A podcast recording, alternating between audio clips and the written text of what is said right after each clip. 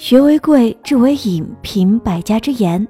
大家好，我是 T H L D L 主播佳颖，关注 T H L D L 大课堂官方微博或官方微信，直播互动，免费进群组队学习。二零一七年，让我们用学习的姿态步入状态。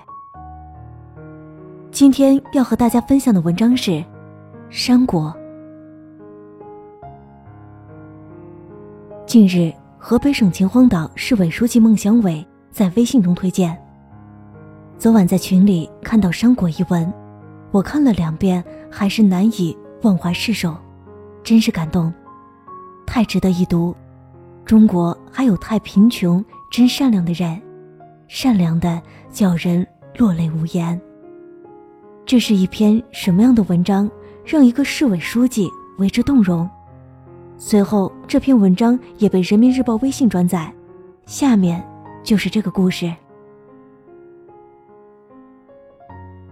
我常抱怨日子过得不称心，我知道这么想没有什么可指责之处。人朝高处走，水往低处流嘛。但是怎么算过得好，应该和谁比，我不能说不模糊。前些日子我出了一趟远门。对这个问题好像有了一点感悟。我从北京出发到云南元谋县，进入川滇边界，车窗外目之所及都是荒山野岭。火车在沙窝站只停两分钟，窗外一群约十二三岁破衣烂衫的男孩和女孩，都背着背篓拼命地朝车上挤，身上那巨大的背篓妨碍着他们。我所在的车厢里挤上来一个女孩，很瘦，背篓里是满满的一篓核桃。她好不容易把背篓放下来，然后满巴掌擦着脸上的汗水，把散乱的头发抹到后面，露出的俊俏的脸蛋儿却带着菜色。半袖的土布小褂前后都是补丁，破裤子裤脚一长一短，也满是补丁，显然是山里一个穷苦女娃。车上人很多，女孩不好意思挤着我，一只手扶住椅背，努力支开自己的身子。我想让她坐下，但三个人的座位再挤上一个人是不可能的。我便使劲儿让让身子，想让她站得舒服些，帮她拉了拉背篓，以免影响人们过路。她向我表露着感激的笑容，打开背篓的盖儿，一把一把抓起核桃朝我口袋里装。我使劲拒绝，可是没用，她很执拗。慢慢的，小姑娘对我已经不太拘束了。从她那很难懂的话里，我终于听明白，小姑娘十四了，家离刚才的沙窝站还有几十里，家里的核桃树收了很多核桃，但汽车进不了山，要卖就得背到很远的地方。现在妈妈病着，要钱治病。爸爸才叫他出来卖核桃，他是半夜起身，一直走到天黑才赶到这里的，在一个山洞里住了一夜，天不亮就背起背篓才赶上了这趟车。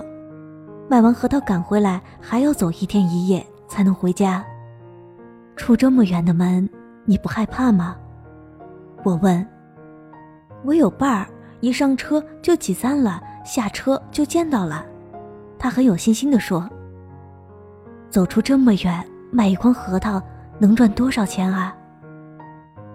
掏出来回车票钱，能剩下十五六块吧。”小姑娘微微一笑，显然这个数字给她以鼓舞，还不够我路上吃顿饭的呢。我身边一位乘客插话说：“小姑娘马上说，我们带的有干粮。”那位乘客真有点多话。你带的什么干粮？我已经吃过一次了，还有一包在核桃底下。爸爸要我卖完核桃再吃那些。你带的什么干粮？那位乘客追问。红薯面饼子。周围的旅客闻之一时凄然。就在这时，车厢广播要晚点半个小时，火车停在了半道中间。我赶忙利用这个机会。对车厢里的旅客说：“这个女孩带来的山核桃挺好吃的，希望大家都能买一点儿。”有人问：“你的核桃多少钱一斤啊？”女孩说：“阿妈告诉我，十个核桃卖两角五分钱，不能再少了。”我跟着说：“真够便宜的，我们那里要卖八块钱一斤的。”旅客纷纷来买了，我帮着小姑娘数着核桃，她收钱。那种核桃是薄皮核桃。把两个攥在手里一挤就破了，生着吃也很香。一会儿，那一篓核桃就卖去了多半篓。那女孩仔细的把收到的零碎钱打理好，一脸的欣喜。很快到了站，姑娘要下车了，我帮她把背篓背在肩上，然后取出一套红豆色的衣裤放进她的背篓，对她说：“这是我买来要送给我侄女的衣服。”送你一套，回家穿。他高兴地侧身看那身衣服，笑容中对我表示着谢意。此时，一直在旁边玩扑克的四个农民工也急忙站起来，一人捏着五十元钱，远远伸着手把钱塞给小姑娘。小妹妹，我们实在带不了，没法买你的核桃，这点钱你拿回去给你妈妈买点药。姑娘哭了，她很着急，自己不会表达心里的感谢，脸憋得通红。小姑娘在拥挤中下车了，却没有走，转回来站到高高的车窗前，对那几位给她钱的农民工大声喊着：“大爷，大爷们！”